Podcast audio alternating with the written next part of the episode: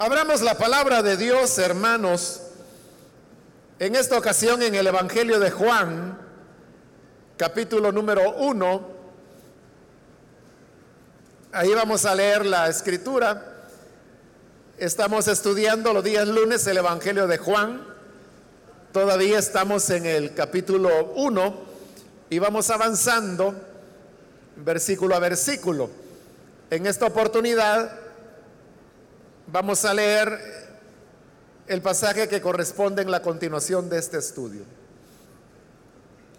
El Evangelio de Juan capítulo 1, versículo 14 nos dice, y el verbo se hizo hombre y habitó entre nosotros y hemos contemplado su gloria, la gloria que corresponde al Hijo unigénito del Padre, lleno de gracia y de verdad. Hasta ahí dejamos la lectura. Pueden tomar sus asientos, por favor.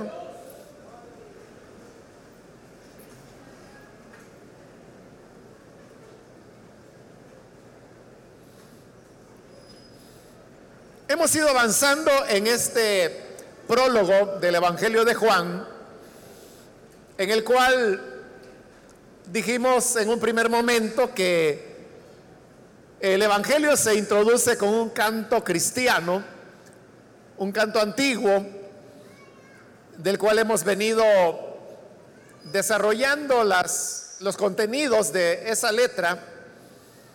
Y en algunos momentos hemos encontrado paréntesis, a especie de comentario que se hace sobre el canto. Pero el versículo que acabo de leer, que es el 14, es un versículo que todavía constituye una estrofa de ese canto con el cual el Evangelio inicia. En esta oportunidad se nos está hablando del tema de la encarnación. Ya vimos a este verbo que también explicamos por qué el Evangelio de Juan le da el nombre de verbo o logos al Hijo de Dios. Y hemos visto afirmaciones tales como que en el principio el verbo ya existía, que el verbo estaba con Dios y que el verbo era Dios. Luego vimos cómo este verbo es el creador de todas las cosas. Y también vimos cómo Juan únicamente vino para dar testimonio de la luz, porque no era él la luz, sino que la luz era ese mismo verbo que venía a la tierra. Y en el versículo que hoy hemos leído es donde encontramos la realización de ese anuncio de que el verbo venía, hoy aquí ha llegado ya. Y nos dice el versículo 14, el verbo se hizo hombre.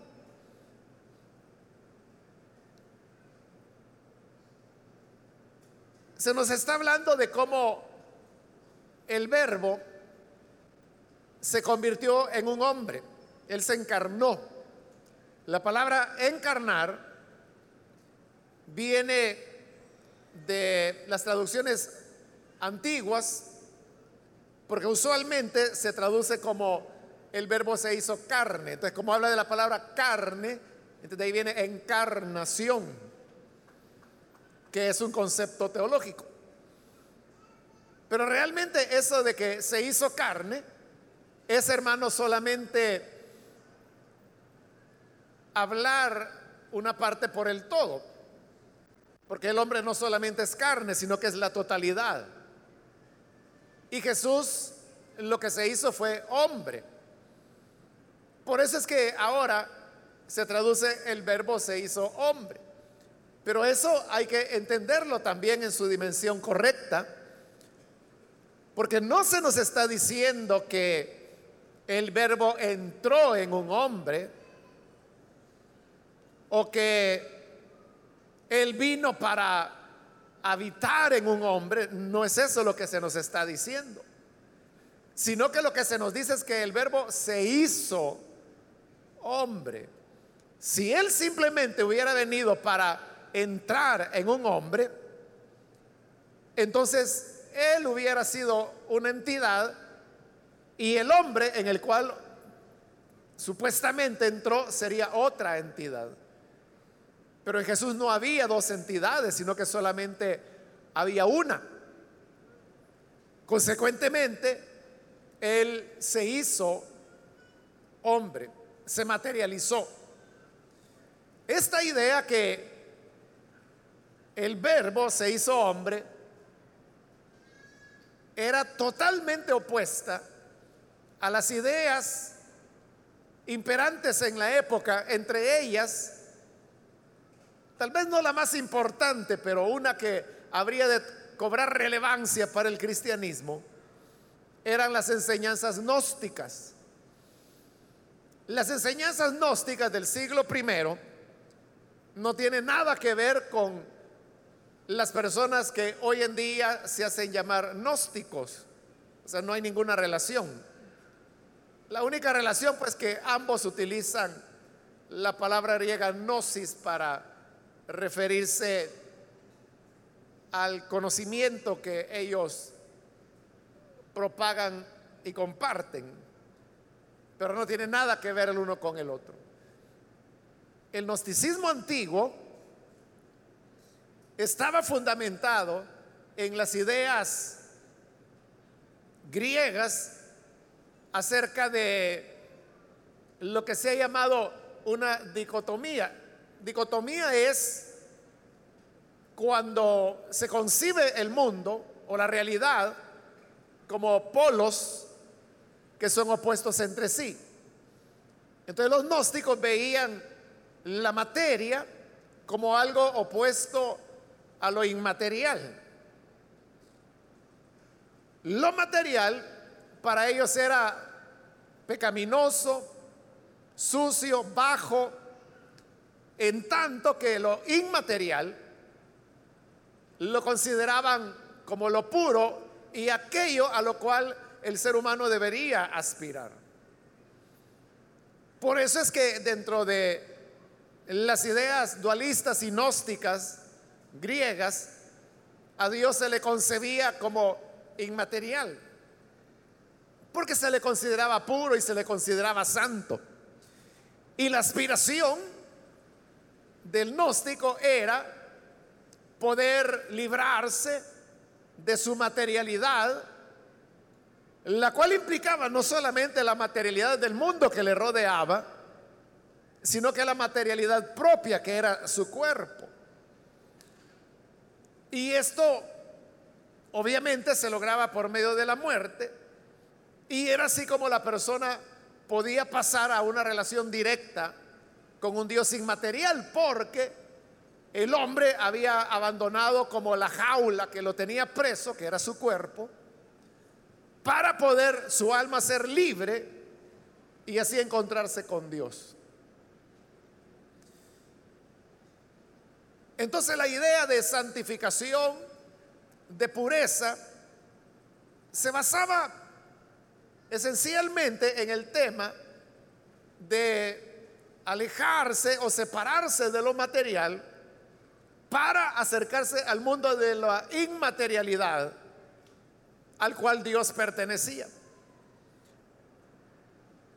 Por eso es que la idea de que el verbo que Dios se haya hecho hombre, es decir, que se haya materializado, era algo absolutamente contrario a lo que el gnosticismo consideraba.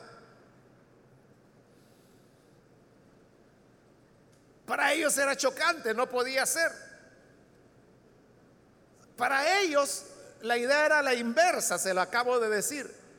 Abandonar lo material para la búsqueda de lo inmaterial.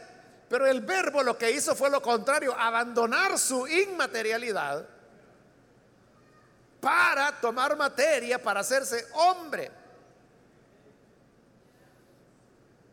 Lo inverso, el camino inverso. Entonces, eso para ellos simplemente no podía ser. Mientras que el gnóstico aspiraba a salir del mundo, a olvidarse de lo material, a encontrarse con el Dios que es espíritu, a salir del cuerpo, porque el cuerpo era considerado como algo malo, como algo pecaminoso. El Evangelio y el cristianismo enseñan lo inverso, que Dios vino para tomar cuerpo, para ser un cuerpo. Y nadie puede señalar que Jesús se haya ensuciado o contaminado o que haya pecado por el hecho de encarnarse y humanarse. Nadie puede señalar eso. El cristianismo vino para invertir las cosas.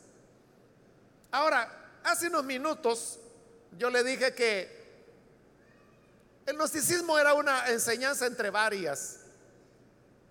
Pero ¿por qué el gnosticismo llegó a cobrar relevancia? Es porque llegó a tener una gran influencia en el cristianismo posterior. Es decir, hubo muchos elementos del gnosticismo que comenzaron a penetrar dentro de la fe cristiana. Y por eso es que las cartas que conocemos con el nombre de Juan, las tres cartas de Juan, usted puede ver que ahí había ya un conflicto y el conflicto iba para combatir las influencias que el gnosticismo estaba inculcando dentro del cristianismo.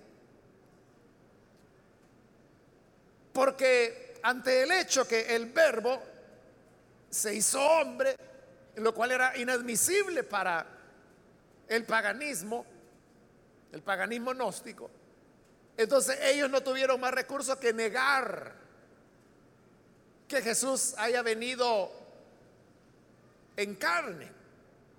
Y por eso ellos decían que el cuerpo de Jesús no era un cuerpo auténtico, sino que era un cuerpo aparente. En siglos posteriores se fueron generando doctrinas que estaban basadas precisamente en esas ideas gnósticas. Una de ellas era, por ejemplo, el nestorianismo. Se le llamó así porque el principal propagador de esas ideas se, llamaba Néstor. Y entonces a sus ideas se le llamó ideas nestorianas y el movimiento nestorianismo. Ellos lo que enseñaban era lo que acabo de decir, que Jesús no tuvo un cuerpo real, sino que era un cuerpo aparente pero que no era realmente humano. Pero esas ideas del nestorianismo tenían sus raíces incluso en el cristianismo apostólico, porque desde ahí ya estaba presente las ideas paganas del gnosticismo. Por eso usted puede leer en el Evangelio de Juan cómo se ataca esa idea gnóstica. Y se dicen cosas como por ejemplo, lo que vieron nuestros ojos, lo que escucharon nuestros oídos, lo que palparon nuestras manos respecto a la vida, eso es lo que hablamos. Pero ve el énfasis que la carta hace en el hecho de una relación palpable con el Hijo de Dios. Lo que vieron nuestros ojos, lo que oyeron nuestros oídos, lo que palparon nuestras manos. Entonces lo que están desmintiendo es que el cuerpo de Jesús no era aparente, sino que era real. Tan real que lo podían tocar, que lo podían ver, que lo podían escuchar. Y por eso es que las cartas de Juan también dice Aquel que niega que el Hijo de Dios vino en carne, ese es anticristo. Porque esa era exactamente la enseñanza del gnosticismo. Que el Hijo de Dios no había podido venir en carne o en materia porque la materia era mala y era pecaminosa. Pero esas ideas gnósticas penetraron dentro del cristianismo y a lo largo de, de, los siglos fueron sobreviviendo de una u otra manera a veces como enseñanzas que estaban dentro de la iglesia cristiana y a veces como elementos culturales que se prolongaron por siglos. Y así llegamos hasta el día de hoy. Por eso, cuando yo le comencé a hablar de las ideas gnósticas y a presentarle lo que el gnosticismo enseñaba, quizá hasta deseos de decir amén le dieron a usted. Cuando yo dije cosas como, por ejemplo, que el cuerpo es como una cárcel en la cual el alma está encerrada y que cuando morimos finalmente nos libramos de esa prisión para ir en la presencia de Dios. esa idea que le estoy diciendo es muy común en millones de evangélicos.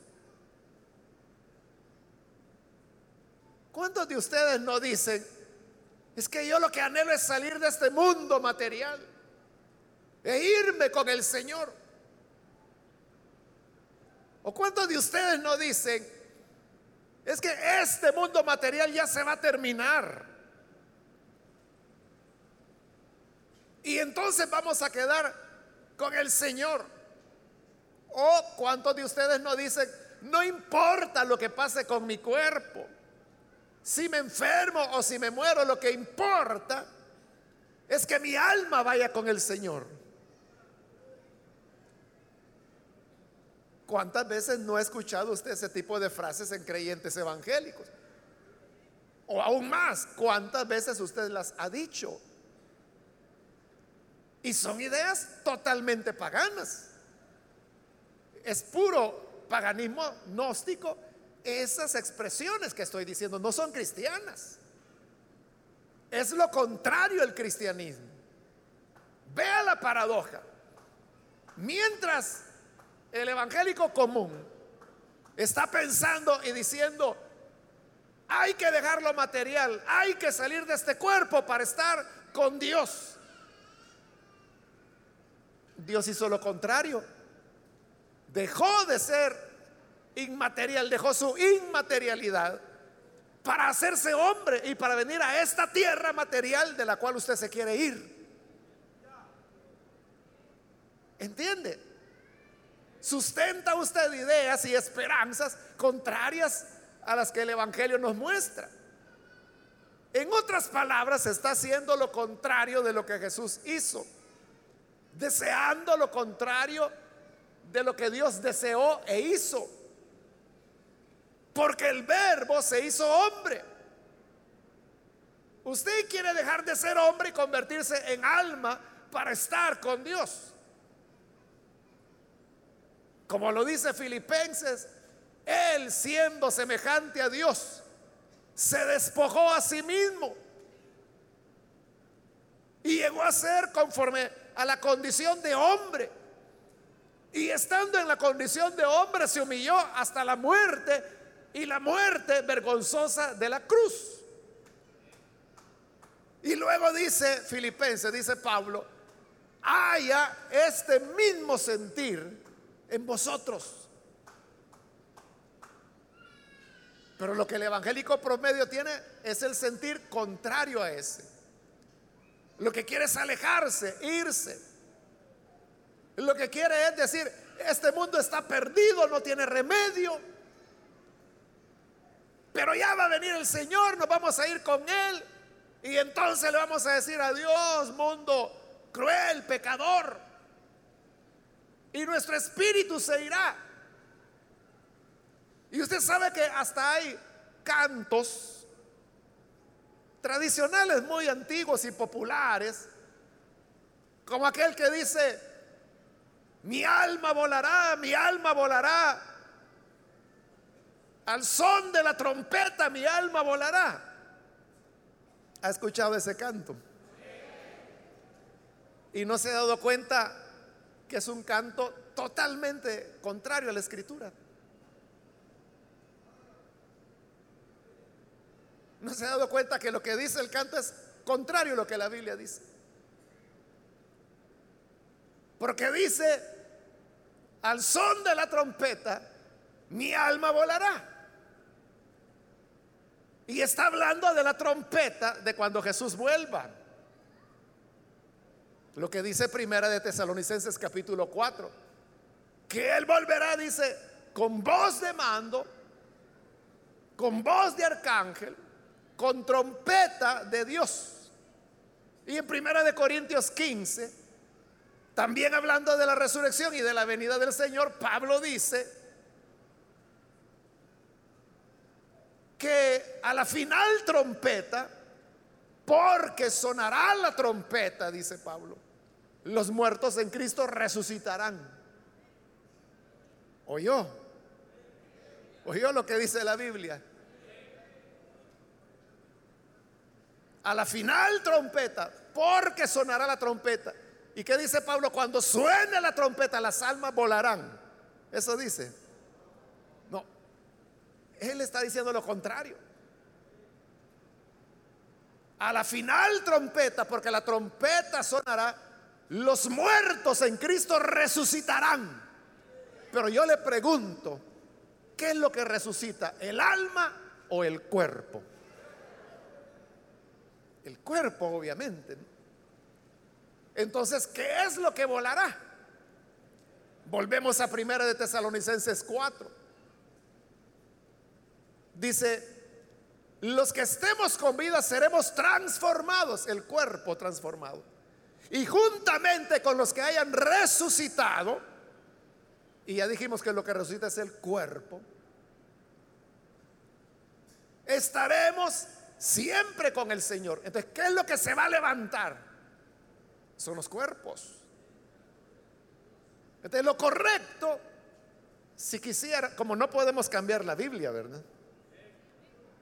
Pero sí podemos cambiar la letra de los cantos.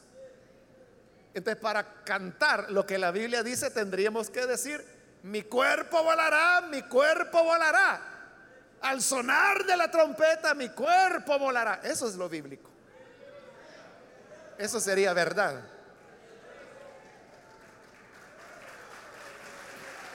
Porque es lo que la Biblia enseña. Pero ¿por qué? Por siglos y siglos, porque esos cantos son viejos. Los creyentes los han cantado y no se han dado cuenta la inconsistencia en la que han caído. ¿Por qué no se dan cuenta? Porque su mentalidad no es cristiana, es gnóstica. Y está pensando en que hay que abandonar el cuerpo, que hay que ser alma, hay que ser inmaterial. Pero Dios no quiere inmaterialidad con Él. Él quiere cuerpos redimidos. ¿Por qué? Porque su mismo Hijo se hizo hombre. El verbo se hizo hombre se materializó, se humanó. Él no está esperando que salgamos del cuerpo. Por eso es que en la redención Él nos redimió totalmente. Redimió nuestra alma, nuestro cuerpo y nuestro espíritu. Todo pertenece al Señor. Si usted dice, es que en este cuerpo es donde está el pecado. Bueno, si usted dice que en su cuerpo está el pecado, es porque no se ha santificado. Pero Pablo dice, así como presentaron sus miembros, refiriéndose al cuerpo, como instrumentos de pecado, ahora preséntelos como instrumentos de justicia. El deseo de Dios no es que abandonemos nuestro cuerpo, o que descuidemos nuestro cuerpo. El deseo de Dios es que nuestro cuerpo lo convirtamos en instrumento de justicia. Que lo usemos para lo santo, para lo mismo que Jesús se hizo hombre. Entonces, por esa idea, que como le digo es del paganismo gnóstico y que ha permeado a la iglesia las doctrinas y los pensamientos, hasta los cantos vimos ya. Lo que tenemos que hacer es volver al modelo bíblico. Y si nosotros decimos es que este mundo está lleno de maldad, a este mundo lleno de maldad es que Jesús vino y se hizo hombre. Y si uno dice es que el hombre es débil, el verbo se hizo hombre, hombre débil. Y si usted dice, es que este cuerpo un día se va a morir, precisamente por eso es que el verbo se hizo hombre, para poder morir. Es decir, que aquello de lo cual nosotros queremos huir es lo que el Hijo de Dios buscó y es a lo que vino. Él vino a un mundo lleno de maldad, a un mundo de políticos corruptos, vino a un mundo de guerras, a un mundo de opresión, a un mundo de pobreza, a un mundo de muerte, a un mundo de enfermedad, a un mundo de prostitución. Todo aquello con lo cual Jesús se relacionó. ¿Y para qué Jesús vino a este tipo de mundo? Para redimirlo para darle esperanza, para cambiarlo. Pero como nosotros nos consideramos demasiado santos, que solo nos falta la diadema sacerdotal de los sacerdotes del Antiguo Testamento que decían en la frente, santidad al Señor. Nos falta la diadema, pero muchos simbólicamente la andan y dice, santidad al Señor, no me toquen, no me vean, yo no quiero ver nada, no me quiero meter en nada de esto, yo lo que quiero es irme a mi patria celestial, marcharme, largarme, y mientras más pronto mejor, yo no tengo que ver nada con lo que ocurre en este mundo. Y Jesús hizo todo lo contrario de ti. Todo lo contrario de lo que tú deseas. E-, es lo que Él hizo. Él vino para mezclarse con hombres imperfectos junto a un grupo de doce. Era un grupo disfuncional. Uno era salido como Pedro, otro era ladrón como Judas, otro era violento como Simón, otros eran bravos como Juan y Santiago. Había toda clase de personas. Pero Él vino a este mundo para redimirlo, para cambiarlo. Entonces la encarnación del Hijo de Dios habla como Él viene para hacerse real y ser parte de la historia. Usted sabe que Dios mora en la eternidad. Y si Él mora en la eternidad, para Él no hay tiempo. No hay pasado, no hay presente, no hay futuro. Pero cuando el verbo se hizo carne, Él vino para entrar en la historia humana. Aproximadamente ahí como en el año 4 antes de Cristo, nació de una joven campesina. Se hizo hombre. Porque el año 4 antes de Cristo, porque hubo un error en el cálculo. Pero aproximadamente ahí él vino.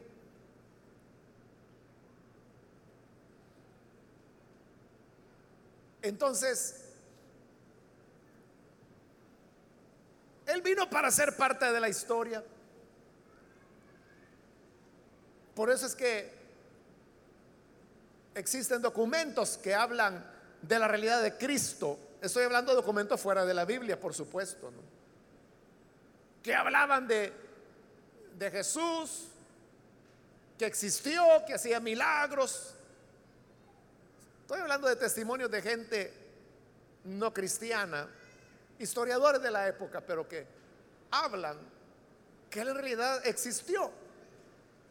Jesús vino para experimentar hambre, sed, vino para sentir cansancio. Se cansaba tanto que se dormía profundamente. Al punto que cuando iba en la barca en medio de la tempestad, mientras los discípulos agonizaban de angustia que el barco se hundiría, dice que él dormía profundamente sobre una almohada. Y tuvieron que despertarlo. Así era el cansancio del Señor. Que ni la tempestad del lago lo despertaba. Cuando él dijo, tengo sed, de verdad tenía sed. Porque como hombre bajaban los niveles de líquido en su cuerpo y necesitaba beber, necesitaba hidratarse. Él experimentó el dolor. Y si usted pregunta, ¿y Jesús habrá enfermado? Bueno, la Biblia dice que Él llevó nuestras enfermedades sobre su cuerpo en el madero.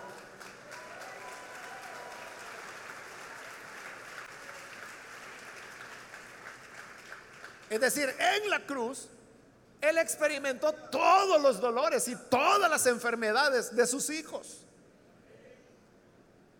Él experimentó dolor intenso, el dolor del cáncer, el dolor de una apendicitis, el dolor de una muela, el dolor de una úlcera todo, todo el dolor y las enfermedades, las fiebres, todo lo que provoca sufrimiento sobre el ser humano, Él lo llevó sobre la cruz. Y aún nos aventaja en algo más. Y es que murió. Cosa que ninguno de nosotros hemos experimentado todavía. Pero Él murió. Entonces, el verbo se hizo hombre y vino a ver la realidad nuestra. No porque no la conociera, la conocía, porque la conocía. Es que él vino. Y nació en el campo, en Galilea, la región más pobre, más inculta, más despreciada. Nació de una joven campesina.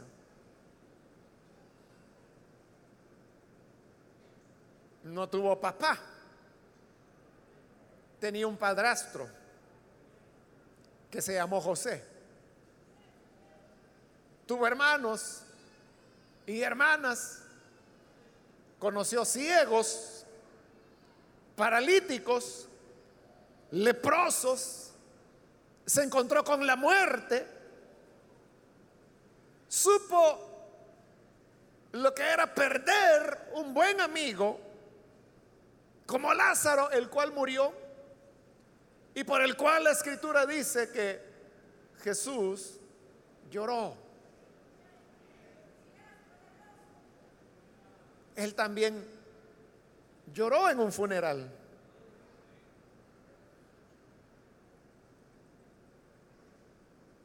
Tuvo encuentros con niños, con prostitutas,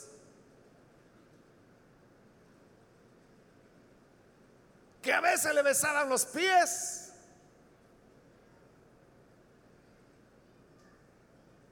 Se los lavaban con lágrimas y se los secaban con el cabello. Soportó de velos. Era un mundo violento también, pues en Getsemaní cuando le iban a capturar, Pedro y otros discípulos sacaron la espada y Pedro no solamente la sacó, la usó contra un siervo del sumo sacerdote y le cortó la oreja. En ese ambiente violento Jesús se movía y le dijo, guarden la espada. Porque al que espada mata, a espada morirá. Sanó la oreja del criado del sumo sacerdote.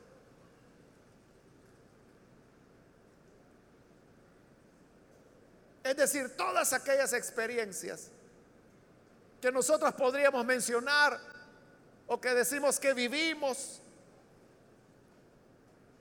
Jesús vino voluntariamente a experimentarlas también. Pero ¿por qué? ¿Quién quiere venir a este mundo? ¿Por qué quiere venir a esta clase de humanidad? Donde todos le negaron, incluso los que decían que lo amaban. Él dijo, todos ustedes se escandalizarán de mí y me van a abandonar. Así fue. En la hora difícil nadie lo conocía. Pedro juraba y perjuraba y perjuraba que no lo conocía. Le dejaron solo. Por qué él quería venir a un hombre a una humanidad así, a un mundo así.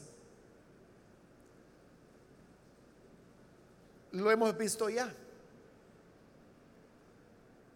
en los versículos anteriores, en el 4, porque en Él estaba la vida. Y la vida era la luz de la humanidad. Esta luz resplandece en las tinieblas y las tinieblas no han podido extinguirla. Él vino para terminar con las tinieblas. Porque era la luz de la vida.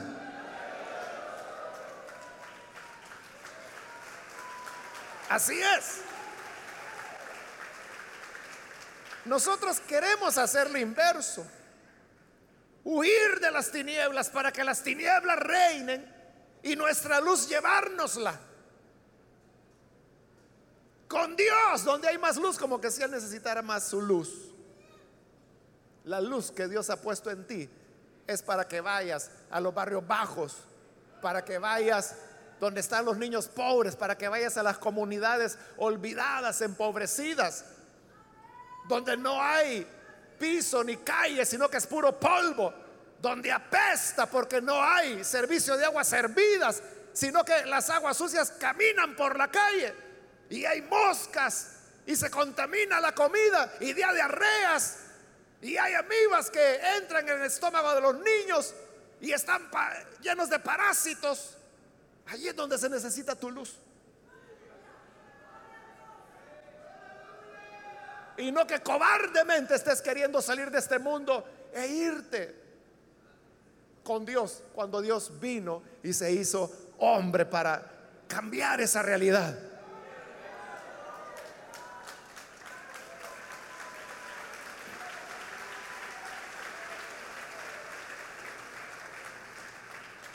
Si decimos seguir a Jesús y si decimos ser discípulos de Él, debemos imitar lo que Él hizo. Él se hizo hombre, nosotros ya somos hombres.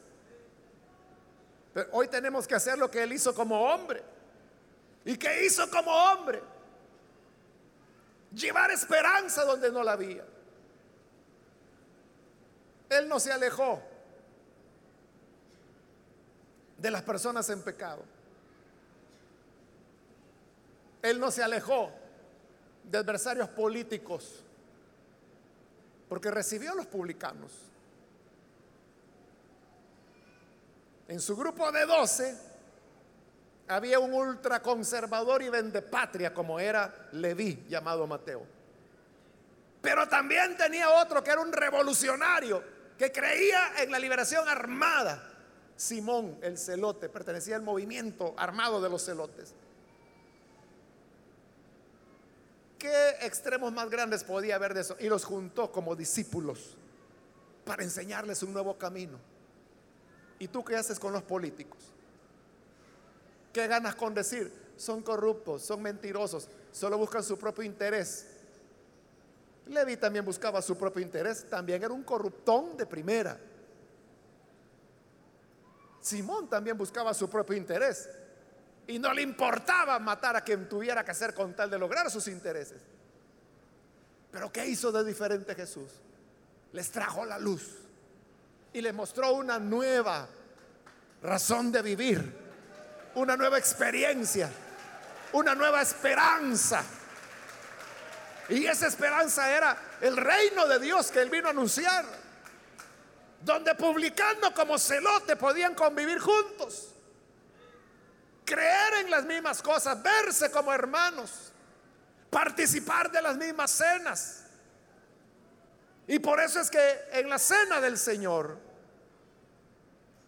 ambos comieron del pan, ambos bebieron de la copa de los cuales Jesús dijo, esto es mi cuerpo que por ustedes es entregado. Y al darles la copa, esta es mi sangre del nuevo pacto. Háganlo en memoria de mí, recuérdenme a mí. Entonces, tu misión no es escapar. Tu misión no es la, de decir, uff, yo en eso no me meto. Uff, los cristianos no tienen que andar en eso. Porque eso está podrido. Y claro, ¿cómo no va a estar podrido si nunca fuiste a hacer luz ahí? Si Jesús no llega, Lázaro hubiera sido una buena pudrición. Pero llegó y enfrentó la muerte y lo resucitó. Y aquel que apestaba salió caminando y con eso se mostró la gloria de Dios en el lugar.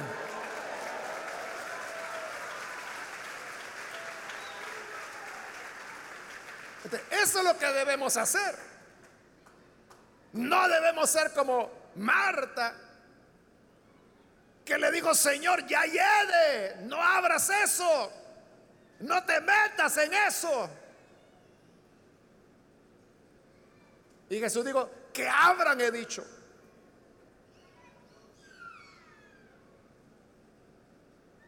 Entonces mientras tú esperas escapar, y huir de tu cuerpo. Jesús buscó un cuerpo. Se hizo un cuerpo. Lo dije, no entró en un cuerpo, se hizo un cuerpo. Y continúa, y habitó entre nosotros. La palabra habitar ahí se refiere a acampar a colocar una morada, una tienda. Ese fue siempre el deseo de Dios. Desde que salieron de Egipto, Dios moró en una tienda y andaba al lado de Israel durante 40 años. Y Dios tenía una tienda en medio de su pueblo. Cuando llegan a la tierra de Israel, Pasa la época de los jueces y el arca, la presencia de Dios seguía bajo una tienda. Llega la época de la monarquía, primero Saúl, luego David. David está reinando cuando un día manda a llamar al profeta Natán y le dice, mira Natán, yo vivo en este hermoso palacio hecho de cedro pero el arca de Dios está ahí afuera, bajo una lona. Yo creo que hay que construirle algo digno a Dios. Y Natán le dijo, excelente, haz lo que esté en tu corazón. Pero esa noche Dios le habló a Natán y le dijo, mira, ve a decirle a David que desde que salimos de Egipto, yo he andado morando en tiendas con ellos. Y yo no quiero otra casa Mejor dile que en lugar que Él me haga una casa a mí, yo le voy a hacer una casa a Él. Y será una casa de reyes que tendrán su trono por la eternidad. Entonces ahora, Verbo se hizo hombre y habitó, acampó, puso su tienda entre nosotros. El cuerpo de Jesús era la morada de Dios, como dice Colosenses. En él habitaba corporalmente la plenitud de la deidad. Es decir, la totalidad de Dios moraba en Jesús. Por eso es que más adelante en este Evangelio de Juan lo vamos a ver. Hablando del templo en Jerusalén. Jesús dijo, bueno, él llegó y expulsó a los vendedores. Se enojaron con él y dijeron, ¿con qué autoridad haces esto? ¿Qué señal nos das? Y Jesús dijo, esta señal les voy a dar. Destruyan este cuerpo, perdón, destruyan este templo y en tres días lo reedifico. Y Juan aclara, no estaba hablando del edificio, estaba hablando del templo de su cuerpo. ¿Por qué templo su cuerpo? Porque la plenitud de Dios moraba en él. Entonces el edificio que estaba ahí, ya Dios ya no estaba ahí. La gloria de Dios, la chequina de Dios, ya no estaba en el edificio. Ahora había venido a morar en Jesús de Nazaret. Ese joven campesino que parecía cualquier otro hombre, como Isaías lo dijo, no veremos nada especial en él. Nada que lo diferenciaba, sin ningún atractivo mas la gloria de Dios moraba en el, el nuevo templo. Él vino para morar. Y dice, continúa el 14, y hemos contemplado su gloria, la gloria que corresponde al Hijo unigénito del Padre. Ahí cuando dice, hemos contemplado su gloria ya se refiere a los apóstoles, que son los que vieron su gloria y que han dado testimonio de lo que vieron, como en el monte de la transfiguración, que vieron su gloria. Y quienes la vieron fueron los apóstoles.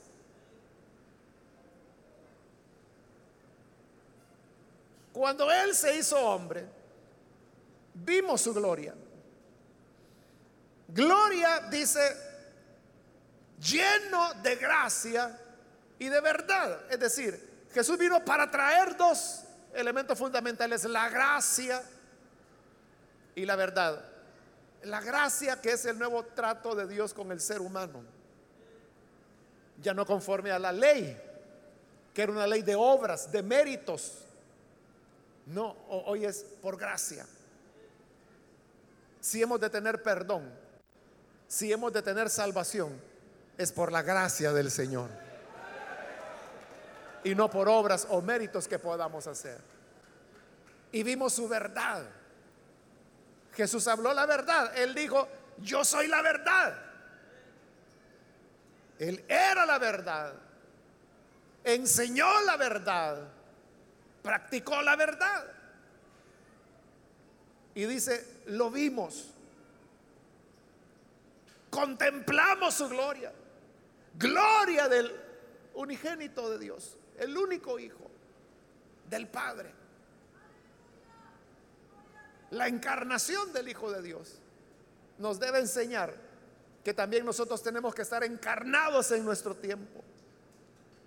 Encarnados en donde vivimos.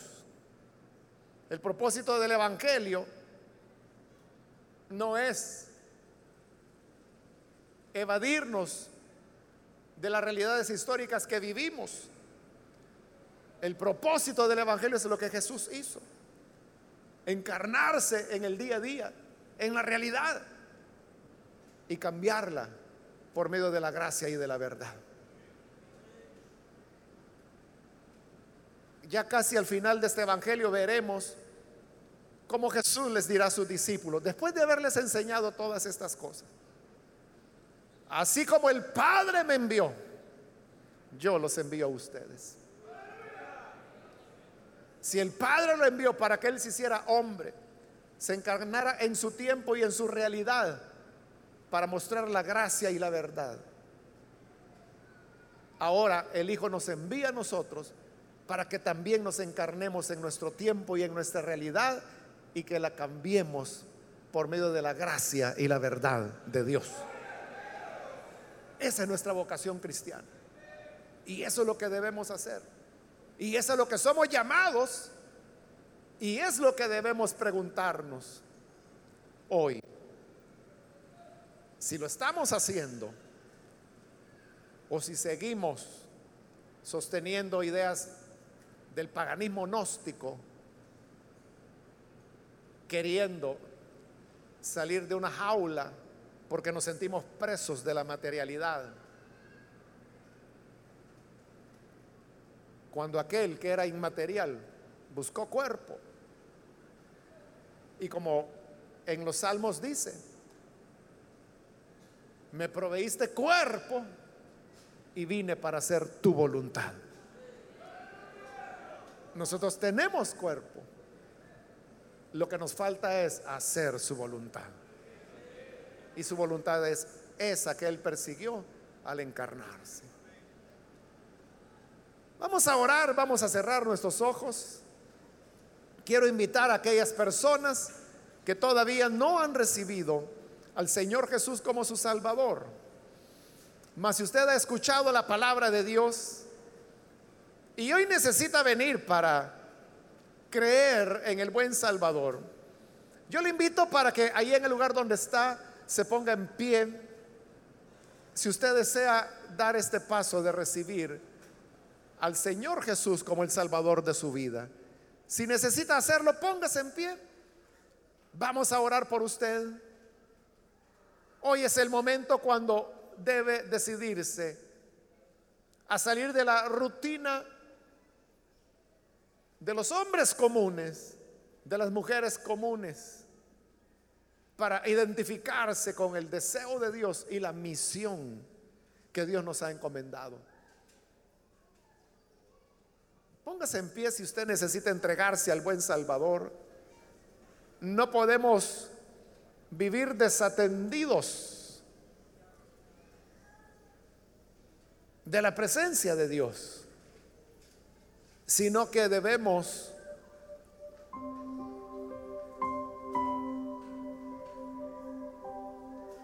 vivir conforme a la voluntad de Dios. ¿Quiere usted dar ese paso? Póngase en pie. Necesita recibir al Hijo de Dios. Póngase en pie. Vamos a orar por usted. Esto es lo que Dios anda buscando. Personas decididas a ir y hacer su voluntad. Personas decididas a encarnarse en las situaciones más miserables que el ser humano ha creado en las situaciones más dolorosas para transformar esa realidad a través de la gracia y de la verdad. Necesita hacerlo, póngase en pie. Vamos a orar por usted. Si hay hermanos o hermanas que necesitan reconciliarse, también hoy es el momento para hacerlo. Es un solemne llamado el que Dios nos hace. Y ante ese llamado no podemos andar en esta vida de paseo o simplemente esperando el día que nos hemos de ir, cuando tenemos una tarea gigante que hacer. Muy bien, aquí hay una persona, Dios la bendiga, bienvenida. Alguien más que necesita pasar. De este lado hay un joven, bienvenido también. Alguien más que necesita pasar, puede ponerse en pie. Hoy es el momento otra persona que necesita venir puede ponerse en pie. Vamos a orar. Muy bien, aquí hay un hombre, Dios lo bendiga, bienvenido. Alguien más que necesita pasar puede ponerse en pie. Hoy es cuando la gracia de Dios le llama. Hay tanto dolor, tanto sufrimiento.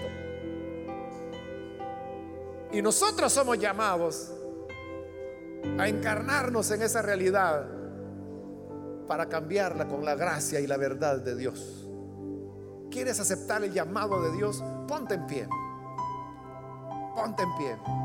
O si es reconcilio, ponte en pie. ¿Necesitas rededicar tu vida al Señor?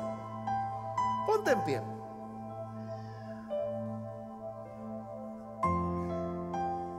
Y vamos a orar.